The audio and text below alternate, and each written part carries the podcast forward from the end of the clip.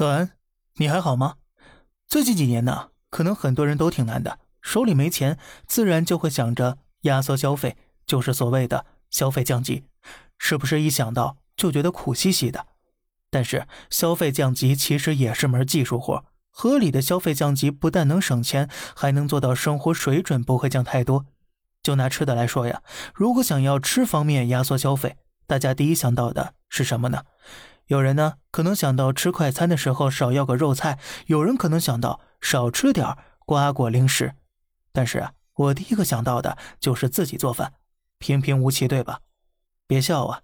据我观察，大量年轻人都是不自己做饭的，要么就是没时间，要么就是嫌麻烦，所以吃饭成本在很多年轻人的消费中占了大头。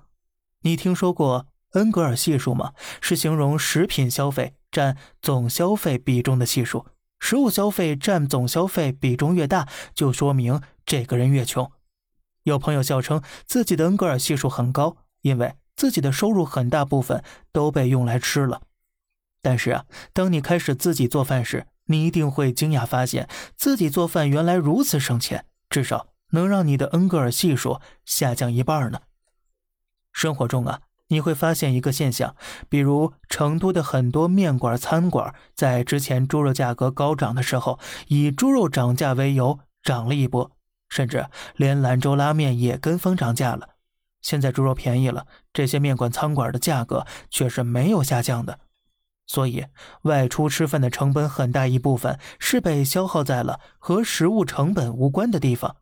但其实米面粮油、瓜果蔬菜的价格波动。一直都是很稳定的，偶尔因为供应短缺的因素涨价，但是过段时间供应跟上，价格又会掉下来。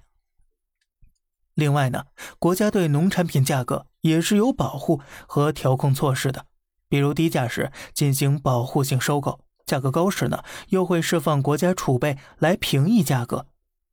因此，在我国呢，农产品其实是受通胀影响最低的商品之一了。所以很多人经常把通胀挂在嘴边，但可能啊，很少有人会想到自己做饭是对抗通胀的第一法宝。别管外面的餐馆涨价有多快，自己做饭成本稳得很。因此，既做到消费降级，生活水准又能不降级，说不定啊，吃的还更好了呢。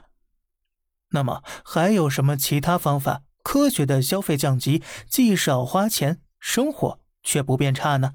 咱们下期再说吧。好了，这里是小胖侃大山，每天早上七点与你分享一些这世上发生的事儿。观点来自网络，咱们下期再见，拜拜。